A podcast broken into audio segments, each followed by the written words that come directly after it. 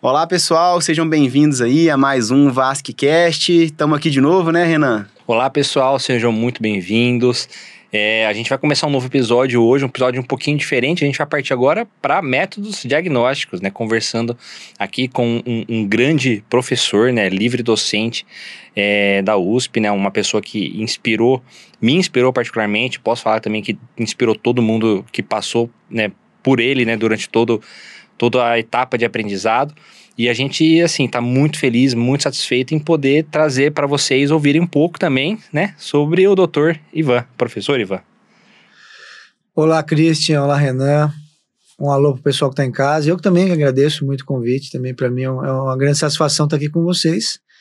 E vamos falar aí, vamos discutir de maneira aberta aí sobre todos os aspectos aí interessantes aí do ecodoppler. Maravilha.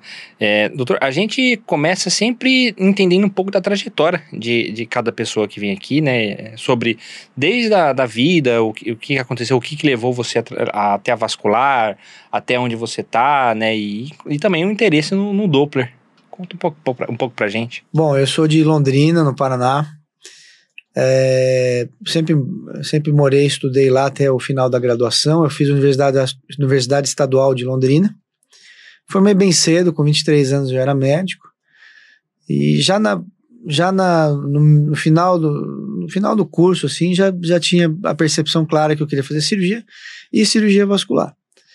Aí depois de um ano de exército, eu já tinha prestado prova, eu fiz residência no Hospital Servidor Público Estadual, geral e vascular. Depois eu fiz dois anos de Instituto de Radiologia no campo da radiologia intervencionista. Explicar um pouco o contexto, né? A gente estava terminando, terminando residência no final da década de 90 e paradoxalmente a gente percebia que ia ter um impacto, uma mudança muito dramática, né? Pra você ter uma ideia, eu fiz um monte de flebografia ascendente na minha residência, sabendo que aquilo lá ia desaparecer em questão de pouco tempo. E o ecodoppler vindo, assim, você percebendo que o ecodoppler vindo assim de forma avassaladora. Mesma coisa com as técnicas endovasculares, a gente operando bastante aberto e percebendo que a cirurgia endovascular ia chegar com tudo. Então eu tive que, eu e muitos colegas tivemos que fazer essa adaptação rápida, entender que ninguém, ninguém vai ficar atualizado por decreto. Então, uma coisa que eu fui fazendo em rádio foi fazer radiologia intervencionista. Mas, em paralelo, eu sabia que eu precisava aprender ecodoppler também, que ia ser uma ferramenta interessante. E, na verdade, eu nem tinha dimensão do quanto interessante ia ser o ecodoppler, na verdade. Acho que ninguém só, tinha, né? Não, eu só fui entender isso depois. A gente tinha a visão de ecodoppler fazendo assim uma variz, uma carótida. E hoje a gente, o ecodoppler praticamente não sai do nosso lado. Você está no, no, consultório, você usa o ecodoppler. No centro cirúrgico, você usa o ecodoppler. É, no intra, no operatório, você usa no pós-operatório. Isso aí já é algo que não tem mais como você ignorar, né? Evidente para todos. Né? Entendi. É, entrando um pouco na abordagem do segmento arterial, né, que é um dos assuntos que a gente gostaria de tratar aqui hoje, até hoje eu acredito que seja um, um desafio aí para quem está começando e até mesmo para quem já faz há um tempo maior. Qual, quais que seriam assim os principais desafios que, que o senhor acha com relação à avaliação arterial com o ecodoppler dos membros inferiores aí, ou algumas dicas que você tenha para trazer? Olha, eu, eu acho que o ecodoppler do sistema arterial de membros inferiores, ele é muito interessante, ele é subestimado em alguns aspectos e às vezes levado de uma forma um pouco simplista demais. Em primeiro lugar, eu posso te garantir que hoje nós estamos no mundo de cirurgia endovascular. Então, o ecodoppler tem condições mais do que suficientes para te fazer um bom, um exame muito bom pré-operatório, para te dar todos os dados que você precisa para chegar é, e colocar um paciente em sala é, para fazer um, um, procedimento endovascular. Então, por exemplo, eu, a gente usa muito tomografia hoje em dia.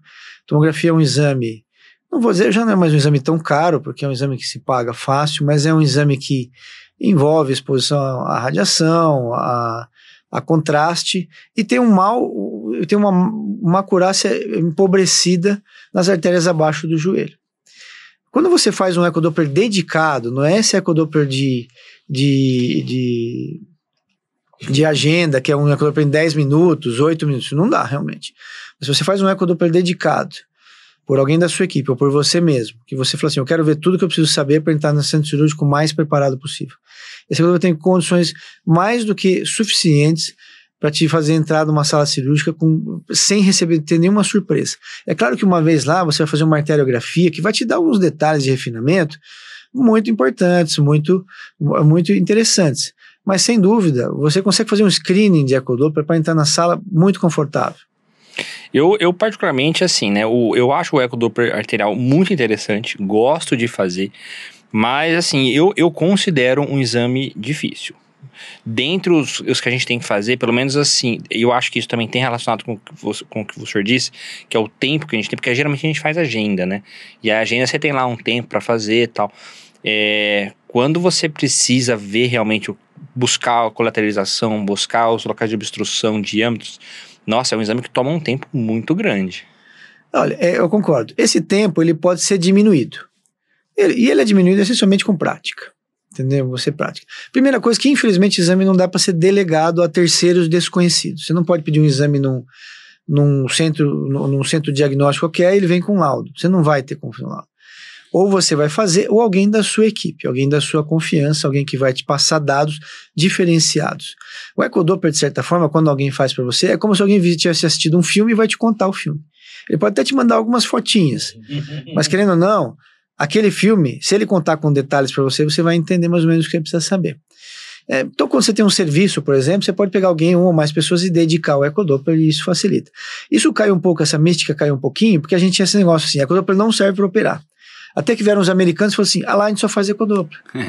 Aí eu, poxa, agora, é, agora a ecodoppler serve. Então, infelizmente, às vezes a gente precisa, infelizmente, às vezes a gente precisa do aval de terceiros para passar, para mudar o paradigma, a percepção que a gente tem.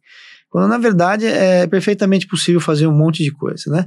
Com ecodoppler, por exemplo, eu posso decidir se eu vou entrar ipsilateral, fazer uma punção anterógrada, ou se eu vou fazer contralateral. Já vi que não dá. Tem uma lesão na saída da artéria femoral superficial. Beleza, já sei que eu vou puncionar contralateral, posso fazer um ecodoppler artilíaco para ter uma percepção e tal, e assim não entrar totalmente perdido. Mas eu acho que essa é a lógica. Você precisa ter alguém que dedicado, que vai fazer um exame ao mesmo tempo, não precisa ser um exame de uma hora, mas também não pode ser um exame pontual, assim. Mas ele vai te falar: olha, tá aberto até tal ponto, ali tá fechado, eu percebi que é uma lesão extremamente calcificada, e assim por diante. Uma coisa que a Codoppler dá que nenhum exame dá é o quê? Primeiro, te dá uma percepção dinâmica. Sim. A tomografia são 500, 600 fotos. Codoppler não, você tá ali, você tá olhando, você vê como é que é aquele fluxo, você tem uma percepção mais clara, né? Ele te dá uma percepção dinâmica. Segundo, ele te dá uma percepção hemodinâmica.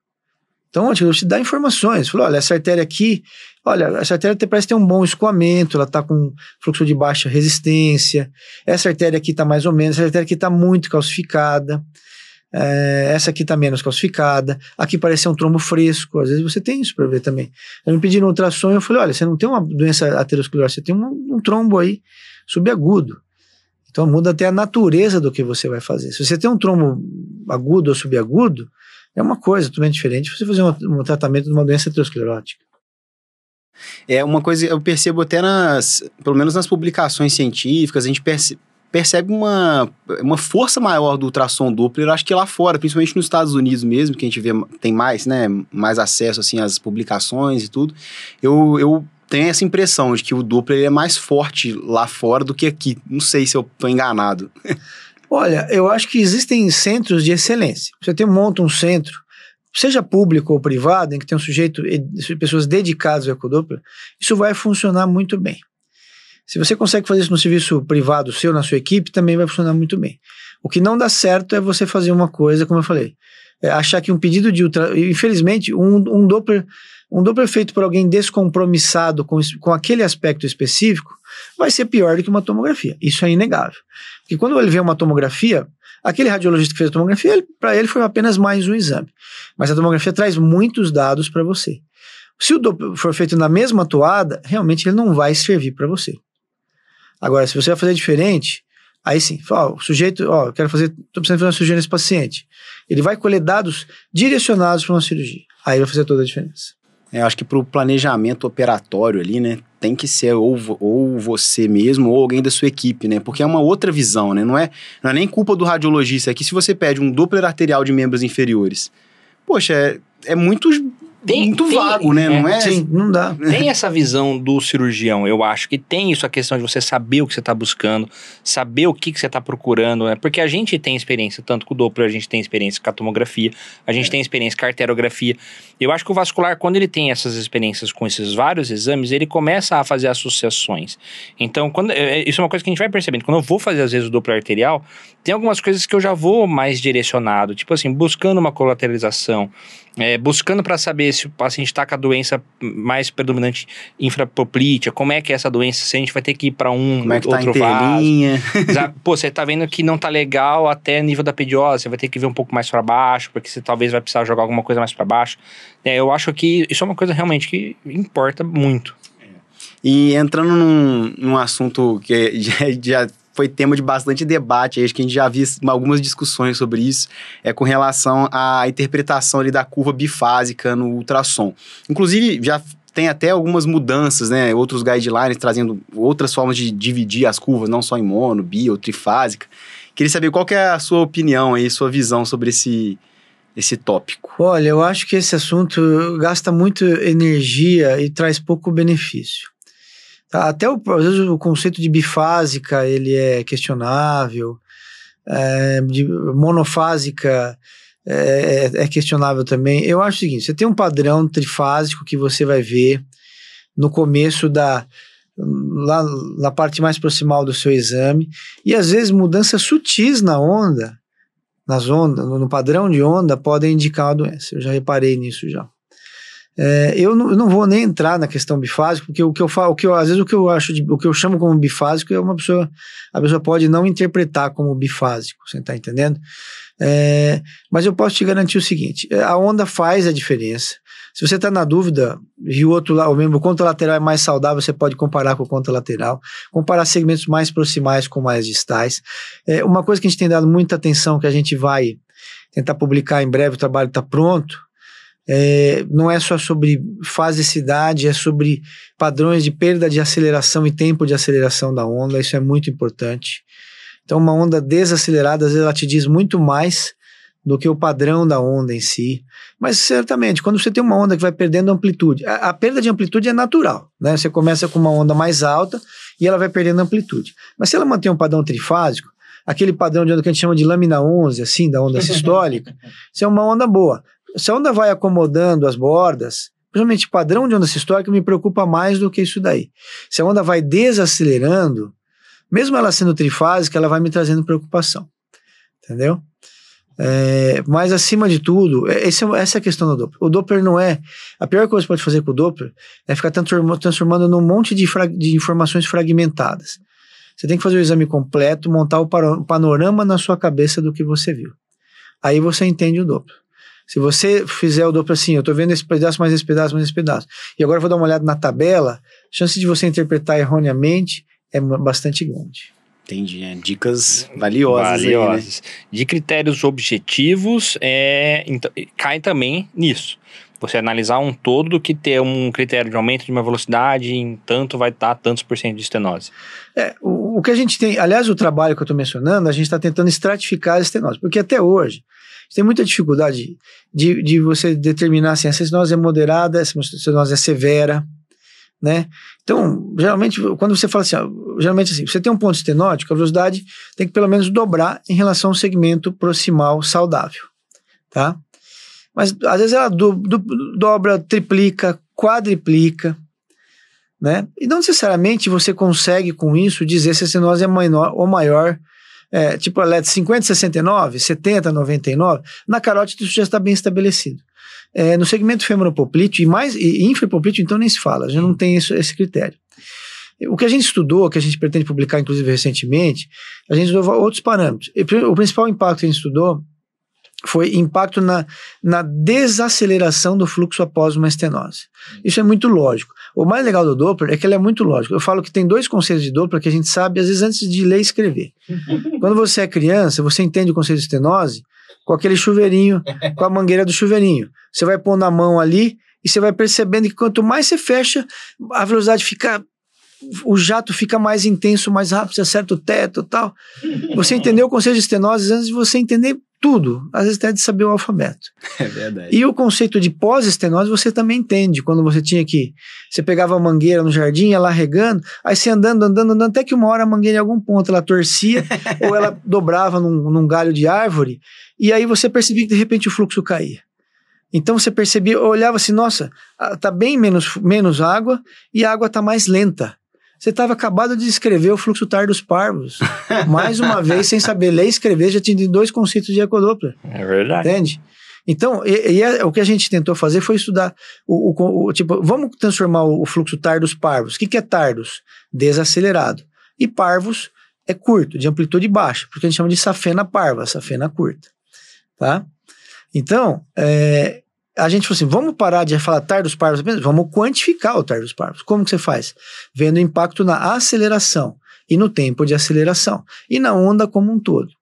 Né? E a gente percebeu que realmente o impacto na aceleração é bem interessante como uma forma de você, de, de você diferenciar ondas é, estenoses moderadas, tipo 50, 69, de estenoses severas. Vamos, vamos publicar ainda, vamos ver o que o peer review acha, né? De repente eles não acham nada disso. não, que isso. E fala que o artigo não tá bom. Mas a gente pretende em breve oferecer esse tipo de informação científica. Mas pro... se, se que Depois faz que- sentido, faz. Depois que publicar, se eu volto aqui, a gente conversa Sim, sim. sobre o Vai ser tese de doutorado do, do, do- do rapaz, do Thiago Vilari, né? Ah, então, vem todo mundo. e se, se eu costumo utilizar o ultrassom Doppler no intraoperatório ali, de angioplastias. Olha, o, o ultrassom Doppler no intraoperatório ele pode ser bem interessante. Nem tantas vezes para você ver o local. O local foi, acabou de mexer. E vamos ser honestos, às vezes está ali no Hunter, é onde o, o foco é pior tal. E eu não vou, não vou diminuir a angiografia. A angiografia é um exame super bom. Você jogou ali, você está vendo a parede lisa, você está vendo o fluxo rápido, é legal pra caramba. Só que às vezes você fica na dúvida. Eu sempre dou uma olhada, não necessariamente eu vou ficar olhando o lugar que eu angioplastei. Mas eu pego o ultrassom, aquele ultrassom que eu usei para fazer a punção no começo, que está ali disponível, e vou dar uma olhada no escoamento no final. Então, às vezes, eu olhei aquela artéria tibial posterior, tibial anterior, ou fibular, o que seja, né? É, e eu vou. Aquele tava aquele ondo, aquele padrão de onda tardos, parvos, xoxo, dá lá um fluxo bifásico. Às vezes trifásico, depende muito por que, que varia. Porque às vezes o paciente está tão cronicamente vasodilatado que quando você joga o sangue lá, o padrão de onda sistólica fica bonito, mas a diastólica fica bem dilatado, porque o sujeito está vasodilatado às vezes há semanas ali, está desesperado por sangue. Isso leva, leva va- várias semanas para voltar ao normal, quando volta. Às vezes já tem até uma alteração da complacência ali do vaso, Sim, que vai sim, afetar é- nisso também. É, a- a- a- a- é, sistema nervoso autônomo foi afetado cronicamente pela isquemia. Então você vai ter um padrão de onda que é um. Você vai olhar, nossa, a onda agora ficou trifa, ficou. A sístole está ótima, mas tem uma diástole estranha. Claro, você está misturando doenças, está misturando uma artéria que agora recebe sangue normal, mas com leito de escoamento doente, com sistema nervoso autônomo doente, e assim por diante, né? E aí eu dou para entra nisso aí também. Eu, eu fico muito satisfeito quando eu, quando eu bato o olho nesse padrão de onda, eu falo, ó, a gente pode sair da sala, porque o sangue está chegando. A nossa parte a gente fez, entendeu? E o doping a gente usa o tempo inteiro, né? Às vezes pra fazer uma punção de uma tibial para subir, Aí né? nem se fala, né? Como é que funciona uma- fazer uma punção retrógrada sem ultrassom? A gente fez uma de fibular uma vez, você Foi lembra? Sem ultrassom. Eu, eu, eu Mas foi, numa, a, numa foi a, a sorte, né? aí. O normal, é- o normal é com ultrassom, né? Tem- cada um tem o seu hábito. Eu, como tenho muito familiaridade com ultrassom, eu prefiro ultrassom do que o road mapping, por exemplo. Aham, É, Pra dá mim pra é muito fazer. mais rápido fazer com ultrassom. Mas, assim, eu acho realmente indispensável. É, eu prefiro ultrassom também do que Também. o roadmap. Talvez por ter feito mais vezes com ultrassom, é, não sei. cada um acho vai que é ter o questão seu de hábito. Eu também, acho que né? é, mas eu acho. E, e hoje, inclusive, acho que pro sistema arterial, né, falando já em pós-revascularização, tem um segmento desses pacientes com, com o Doppler, né? E talvez seja uma coisa até mesmo subvalorizada, porque a gente tende a atribuir um sucesso técnico, né, que é aquela coisa que você faz uma angiografia de controle, deu uma, um escoamento bom, você fala, opa, resolvi o problema. E às vezes você esquece a importância que tem de você acompanhar esse paciente, detectar precocemente, para você né, oferecer para ele uma, uma patência secundária, né? E- Certamente. e como, é, como é que o senhor Não, faz isso, esse- isso é, ó, deixa eu falar. O conceito de vigilância é antigo, ele é super importante, é muito importante para qualquer revascularização que você fizer. Para revascularização aberta, ou seja, o enxerto, e muito mais ainda para revascularização endovascular, tá? É, para o enxerto, ele é- eu considero indispensável. Vou te falar por quê. O enxerto tem duas qualidades de você fazer a vigilância. Quando você faz a vigilância, o enxerto é um, é- ele- a gente, os mais jovens não têm feito tanto enxerto. Eu fiz muito enxerto na vida. É, mas o enxerto, ele é um bicho resistente. Ele vai dando sinais de falência ao longo do tempo. Então ele te avisa e dá tempo de você resgatar. Se você tiver um programa de vigilância bom, no começo o programa de vigilância assim, é, é, é enxuto. Primeiro mês, três meses, seis meses, enxuto não, é, é tudo justinho. Seis meses, nove, doze, aí depois vai pulando para cada seis em seis, depois assim vai ficando um pouco mais, um pouco mais tranquilo. Mas ele vai te avisando, falou, olha, esse enxerto tá estranho. Aí você vai lá ver, ó, essa anastomose distal aqui, ó, fez hiperplasia, talvez pelo clamp e tal. Você vai lá e corrige com endovascular. Uma correção que leva alguns minutos pode salvar o enxerto, que é muito importante, porque qual é o grande problema do enxerto? Você perdeu o enxerto, você perdeu o quê? O substituto. Aonde você vai achar outra via safena dele? Ah, tem a do outro lado, mas o outro lado também é isquêmico. Já não tem mais, o cardiologista passou lá, arrancou tudo. Entendeu? Então, assim, é, é, vigilância do enxerto é muito importante. E da angioplastia também é importante. A angioplastia não tem o problema. Tem dois problemas na angioplastia. Na vigilância, eu concordo. Um, um, um, pelo menos, você não tem substituto a perder. Isso é uma coisa legal. Mas ninguém quer fazer uma re, é, re, retratar uma área fechada. Claro. Tá? Agora, infelizmente, eu preciso admitir que a angioplastia é um pouco mais traiçoeira, sabe? Diferente do enxerto que vai dando sinais de oclusão, às vezes você faz um controle de uma angioplastia e fala, tá bom, outro dia, passa um tempo, Tá. fechou. Mas ainda assim, quando você faz uma angioplastia extensa, se você faz o controle com ecodoppler, você fala, ah, o meu stent tá bom, mas eu tô vendo uma hiperplasia aqui nesse ponto, ó, o escoamento tá precário, ele vai te dando indícios de que você tá tendo uma, o ambiente está ficando desfavorável para sua angioplastia. Escoamento está precário, mau sinal. Está tendo hiperplasia intrastente, mau sinal. Então dá tempo, só que aí você tem que ser é, objetivo.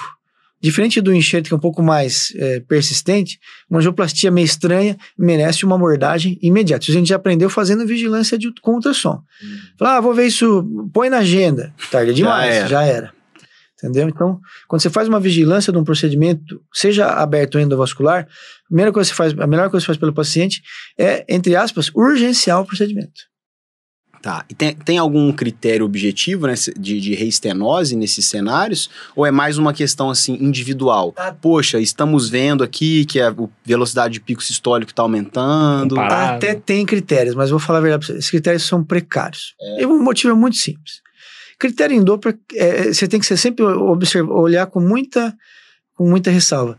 E quando você vai aplicar no enxerto, aí vai pro beleléu, porque é o seguinte: uma safena desse tamanho é diferente de uma safena desse tamanho. PTFE é diferente de safena, de Dacron.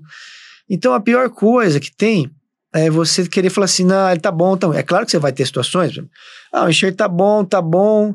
Ah, depois desse ponto tá ruim. Ah, acho que sobrou uma válvula, ou tá torcido, ou tá apertado. Tá. Ou ó, a velocidade tá vindo, chega na anastomose distal, a velocidade dispara e o, o escoamento do enxerto está tardos parvos. Está na anastomose distal, não tenho dúvidas. Uhum. Mas já aconteceu quando a gente, a gente tinha um programa de vigilância, assim, eu acho que essa anastomose está muito rápida. A velocidade está muito alta. Deve ter uma estenose. Aí você colocava na sala, olhava, olhava, fazia vários anos. Não, não tem nada, tá bom. Ótimo. Não é que o cara do Doppler errou. É como você falou, cada paciente tem a sua particularidade. Aí você devolve para ele e fala assim: olha, não tinha nada. Eu falei, beleza. A partir de agora, eu já sei qual é o problema desse paciente. Então, quando eu pegar uma velocidade mais ou menos assim, no, no próximo controle, eu não vou me assustar. Eu sei que esse é o parâmetro desse indivíduo.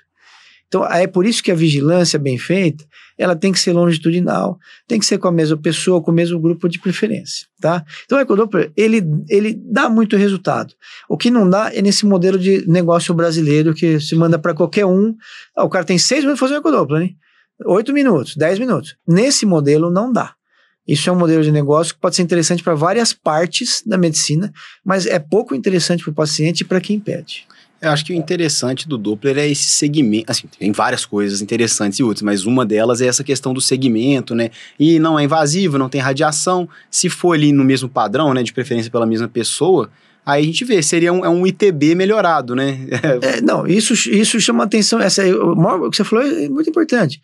O mesmo aparelho, a mesma técnica, ela pode ser bastante resolutiva ou não. Então, por exemplo, quando eu peço uma vigília, eu não forço o paciente a fazer controle comigo. Eu não, eu, o paciente, às vezes, ele não tem condições, ele quer fazer lá no convênio dele, porque ele já paga convênio. Mas eu não vou ficar tranquilo se eu mesmo não fizer. Então, talvez, cara, vou dar uma olhadinha sem compromisso, não vou te cobrar nada, não, não vai alterar o preço da consulta. Eu prefiro eu fazer. Mas você vai dormir tranquilo. É, então, né? assim, é, como eu comento, no meu, no meu consultório, às vezes, eu, menos da metade das vezes que eu ligo o aparelho de ultrassom, esse, esse, esse exame vai gerar algum, algum ganho direto para mim. Mas não tem problema. Isso, a, a, a, quanto você agrega de valor para sua consulta é muito grande, sabe? Eu não interessa que o sujeito não vai me pagar. Eu não vou deixar ele passar pelo meu consultório sem dar uma olhadinha, porque senão, senão o resultado final é ruim para todo mundo, para o paciente e para mim. Eu quero que as coisas vão bem no longo prazo. Você está resguardando o, Sim, o, o seu que, trabalho o melhor. também, é. O melhor. É. É, aquele. Você lembra que eu te mandei mensagem há um tempo atrás, né, pra perguntar do ultrassom? Hum. Não sei se você vai lembrar. Hum. Aí acabou que eu comprei o ultrassom e achei muito Legal. bom, tá me servindo bem. Ah, eu acho, poxa vida, eu acho que não tem mais como você você não, quando você tem o ultrassom no consultório, você vai perceber o quanto ele faz a diferença. O pessoal, é, o pessoal até brinca, né? O estetoscópio do, do vascular. É, a pessoa fala é um Mas- clichê, mas todo clichê é verdade. É verdade, É. geralmente é verdade o clichê. É, É, porque ele é clichê porque todo mundo vai falar o óbvio, entendeu? E, e, poxa vida, por exemplo, uma situação que eu acho, mudando um pouquinho, saindo um pouquinho do assunto, mas a quantidade de vezes que eu já, de- que eu já entrei em conflito com um ultrassom vindo, para varizes. Falei, essa safena não tá tão ruim, não vou tirar. Essa safena tá ruim, eu vou tirar. E aí você fica numa situação terrível no centro cirúrgico, porque você fez um mapeamento no centro cirúrgico e o ultrassom tá falando que o problema é a direita, você vai lá e opera a esquerda. Como é que explica? E aí como é que explica? Então, às vezes, a metade da minha descrição cirúrgica chama-se Doppler pré-cirúrgico, para justificar a minha mudança de conduta. Senão alguém pode pegar e interpretar mal, né? Isso faz muita diferença. É, eu acho que, não tá, é, que entrando nessa parte de safena, eu acho que é até, assim, não é mais, é tão complexo quanto, né? Porque às vezes tem lá, um Doppler veio na sua mão, ah, insuficiência segmentar de coxa. Aí você pensa, poxa, beleza, o que, que isso quer dizer, né? Vamos ver. Aí você vai lá ver, é desse um segmento de poucos centímetros e a safena tem é, 18 milímetros. Sim, É, de- é, 1.8, 1.8, perdão. 1.8 milímetros. Você fala, não, exato. Aí a pessoa, e a paciente fala, minha dor é aqui, ó. Outro, aí já, já consegue Exato, direcionar. exato. Falou bem. Eu, Direto eu, tem saindo isso, um né? pouco do assunto, mas eu falo sempre assim, a safena tem que ser tirada quando ela está diretamente relacionada ao seu quadro clínico, quando ela está insuficiente, quando ela tem um diâmetro mínimo. Às vezes é um achado, insuficiente e tal, como você falou. Tem um achado de, de safena insuficiente, eu, eu brinco com o paciente, mais fina que a carga de uma caneta Bic. Às vezes é isso. né? Ela não tem nada a ver com o seu quadro clínico. Eu vou atravessar a rua para pegar essa safena lá? Não dá. Nem, o- nem o laser nem a radiofrequência passam dentro da safena. Deixa a safena em paz. É, exatamente. É frequente isso, né? De ter um refluxo, a safena é fina, e aí hum, tem que ver a questão clínica nesse caso, né? Aí- É. Mas é bem importante conversar com o paciente, senão o paciente fica assim. Pô, aqui no, tinha um pedaço de papel dizendo que eu tinha que tirar essa safena. hein? É, é bem Não. isso mesmo. Calma. Aí vai querer, já vai querer ir no outro, no É, outro e o vascular outro fala, que... pô, por que, que não tirou essa safena? Aí você ainda fica de ruim ainda, É, né? E De ele tá nem ruim. deve pensar no, no contexto da coisa, né? Então você conversa bem, faz anotações no, no, Desenha. próprio, no próprio exame do paciente. Verdade. E você teria alguma dica aí pros, né, pros vasculares que estão pensando em ingressar mais ainda nessa, nesse ramo de Doppler, que na verdade não tem muito como escapar, né? O que, que você teria, teria algumas dicas para de Doppler em geral, assim, pros vasculares? Olha, para quem está na residência, ah, invente, fuce, vá atrás, entendeu? Residente, o residente só dá, só dá certo na vida se você é enxerido. Se você, se você briga, você tem que acordar todo dia com aquela ideia, eu não já tenho. Você está com tempo livre, vai lá na radiologia, negocia para ver o exame no começo, para atender, vai dar sua lidinha, pede para alguém, se tem alguém no serviço que faz, acompanha a pessoa, vai vendo. Tem poucos serviços, infelizmente, no Brasil que tem um, que ainda tem um- uma, uma educação em Doppler já sistematizada, tá? onde tem, não, não snob. Aproveite, é uma chance fantástica. Porque eu aprendi muito com o Ecodoppler, assim, o Ecodoppler te torna um cirurgião melhor. Te ensina anatomia muito melhor. E, e o seu conhecimento de cirurgião também te torna um ecografista melhor. Às vezes o sujeito está fazendo, eu estou ensinando Doppler, o sujeito está ensonando num, jeito, to- num lugar totalmente errado. Eu falo assim, olha onde está sua mão, seu transdutor. Se você fosse operar esse paciente, você estaria procurando essa artéria nesse lugar? Não, não estaria, não é verdade? Onde você estaria procurando? Eu estaria nesse lugar, projetando, e você estaria dissecando em que direção? Nessa aqui. Aí, de repente, você olha para a tela está lá essa artéria. Falando, tá vendo? Use o seu conhecimento de cirurgião para ser um excelente ecografista. E use o seu, e, e use o seu conhecimento de ecografia para melhorar a sua capacidade cirúrgica. Porque o conhecimento seu de anatomia e de fisiologia hemodinâmica vão aumentar assim dramaticamente. É, faz todo sentido. Todo sentido. Eu, eu tenho uma curiosidade também, agora falando um pouquinho sobre os aparelhos. Né, a gente sabe que tem muita, muitas marcas, os aparelhos têm, é, têm sido cada vez mais modernos e tem vindo também alguns aparelhos portáteis, né? Hum. E a gente fica com receio, porque é um aparelho que precisa de um. Uma, não sei se falar, né? A potência adequada, mas você precisa de um hardware bom para fazer um ultrassom Doppler arterial. Esses portáteis, não sei se você já teve experiências, tá, funciona para isso? Bom, hoje em dia tem um aparelho de, o aparelho clássico de laboratório vascular, que é um aparelho grande. Você tem o portátil, você tem o ultra portátil, que na verdade é um transdutor na sua mão, wireless, que você vai ligar no butterfly, né? No, no que você vai ligar no seu iPad, no seu no seu uh, e assim por diante, tá? Eu acho o seguinte, o ultra portátil não é feito para você tocar rotina. Ele é excelente para você fazer aquilo que nós estamos conversando. Eu quero funcionar uma artéria e uma veia. Sensacional. Eu quero dar uma olhadinha no pós-operatório agora. Deixa eu ver como é que está o fluxo aqui. Sensacional. Mas você fazer isso como rotina, você ter isso como rotina é, é totalmente inviável. Uma agenda, por exemplo. Tanto é louco, não, né? impossível tanto em qualidade. Sem falar que o paciente vai olhar para você e falar, pô. tá inventando. O cara tá com. Uma caneta. Um sabonete na tá mão. Fingindo, e, tá fingindo. E, e um, olhando uma tela, ele fica. E, assim, o exame, o exame tem que ser rápido. Exame tem. O, tipo, você parou uma imagem, o exame tem que ser rápido, senão você gasta muito tempo mexendo ali. E, e esses modelos, eles são feitos para isso, para você fazer intervenções e observações pontuais. Você ficar fazendo uma imagem seriada atrás da outra, não vai. Ele é muito ruim. Aí você tem o portátil não tão portátil, que vamos dizer assim, do tamanho do notebook e é. tal. Esse aí, na minha opinião, para quem é vascular, que não vai ter uma rotina de exame, por exemplo, eu tenho um aparelho desse, que é um portátil, vem com o carrinho dele. É. excelente, porque ele tem um custo bom. E se eu fosse fazer 20 exames por dia, não, eu comprava um aparelho grande. Eu concordo com você. Porque o aparelho se paga. Se você vai usar como a sua rotina para verificar, fazer sua vigilância, fazer exame, um exame completo, porém um, dois exames por dia, esses portáteis, eles dão muita conta, o semi, vamos chamar o portátil notebook, vamos chamar assim, é, é. dão muita conta do recado. Um outro aspecto que vocês podem entender é o seguinte, todo o aparelho de ultrassom em termos de qualidade é igual um carro. Qualquer carro novinho, você dá a primeira voltinha, ele é macio, gostoso, não faz barulho. É, daqui a uns seis meses você vai ver se você comprou um bom carro, você comprou um carro ruim. Aparelho de ecodoppler também tem disso. Hardware é qualidade, tá? Hardware faz a diferença. Por exemplo, um hardware que foi, a gente sabe, o, o aparelho de a maior, hoje tem um, transform, tem um transdutor mais moderno, mas a maior parte dos transdutores, dentro eles têm um chamado cristal piezoelétrico. Ele converte, ele converte é, sinais elétricos em ondas e ondas em sinais elétricos, porque ele emite e recebe. Gente, o nosso, o nosso chama Doppler de onda pulsada ele 1% do tempo ele emite onda e 99% do tempo ele fica escutando os ecos, igual um morcego. Ele dá um guincho e fica esperando. Ah, chegou um agora, vai ser é pertinho. Chegou um mais longe, bateu alguma coisa mais longe e tal. Então, esse Doppler de onda pulsada, esse cristal, ele tem meia vida. E a qualidade do cristal é a meia vida dele. Então, às vezes, você está com um aparelho, nossa, comprei um aparelho novinho lá na, na, na no stand de imagem linda. Mas esse cristal de má qualidade, ele vai perdendo a qualidade muito rápido. E quando você vê, você dá com o aparelho, você enxerga muito mal. Fala, pô, não era assim no começo tal. Ah, o aparelho está mais antigo, ah, já está em tecnologias melhores. Não, seu aparelho desgastou mesmo. Então, às vezes, tem que pensar em investimento. Às vezes, vale a pena você comprar uma coisa um pouquinho mais cara e ter um aparelho, porque um aparelho de ultrassom dura folgado 8, 10 anos. Você não precisa ficar trocando a cada 3 anos. E com certeza ele vai se pagar, né? É, se você souber fazer de forma ética, viu? Não precisa apelar, lógico, forçar né? barra, porque tem muita gente que força barra aí. Você não precisa ser antiético, não precisa queimar seu nome. Se um paciente que não é bobo, ele entende também, sabe? Os caras estão tá forçando um monte de exame para cima de mim aqui e tal. E aí você queima o seu nome para pagar um aparelho, é estranho isso, viu? Tá? Mas é, é uma ferramenta. Eu, eu não conheço ninguém que tenha comprado um aparelho de ultrassom e tenha se arrependido. É verdade. Exatamente, eu também não conheço.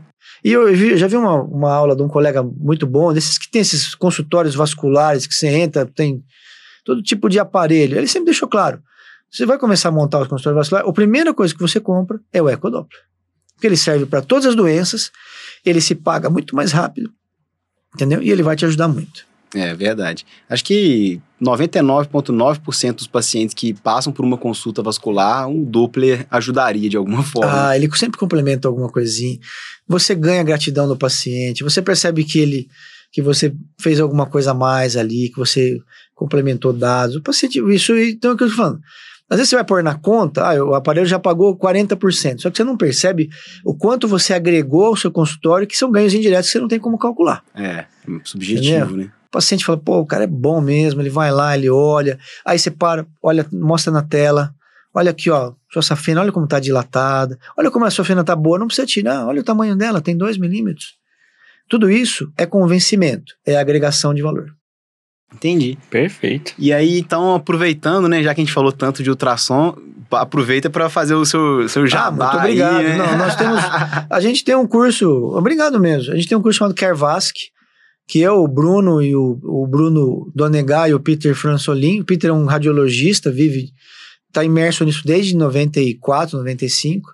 E eu e o Bruno, Bruno vocês conhecem bem, fez residência com a gente lá também, muito dedicado a isso.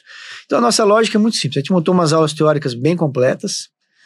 é, e a lógica do sujeito é, ele assiste a aula teórica em casa, vem para quatro dias de imersão pura prática. E a gente não usa monitor. Não tem monitor, não tem aluno que fez o curso semestre passado, não. O jeito formado para te acompanhar no exame na hora. Porque às vezes você precisa, o exame está fazendo na hora, você fala assim, tá errado aqui, muda a mão aqui, ajusta a caixa, tudo esse pequeno ajuste é o que vai fazendo o indivíduo. E quando ele tá, se ele vai sendo corrigido enquanto está fazendo o exame, a, a fixação é muito maior.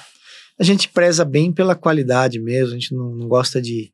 A gente quer ver os, os alunos, a gente gosta de ver a diferença entre o, início e o fim do curso nos alunos, mesmo em conhecimento teórico, prático, assim. por diante. Eu conheço algumas pessoas que fizeram e elogiaram demais A mesmo. gente agradece muito pelas palavras e realmente a gente conta muito com isso. Com o aluno, o que o aluno achou do curso, a gente fica bem preocupado se o aluno falar que não entendeu ou que a gente sempre tem essa atenção. E a gente agradece vocês por dar essa oportunidade da gente falar do curso aqui. Não, legal. E Quando que vai ser o próximo O próximo curso é, é 30 de agosto a 2 de setembro. A gente sempre faz curso de quatro dias, o aluno assiste antes e manda ver no curso. Onde que ele consegue procurar para mais informações? doutor? Olha, liga no. Tem um zap aí, né? é, só jogar aqui, ó. 97476-6715, né? O final é DDD 11.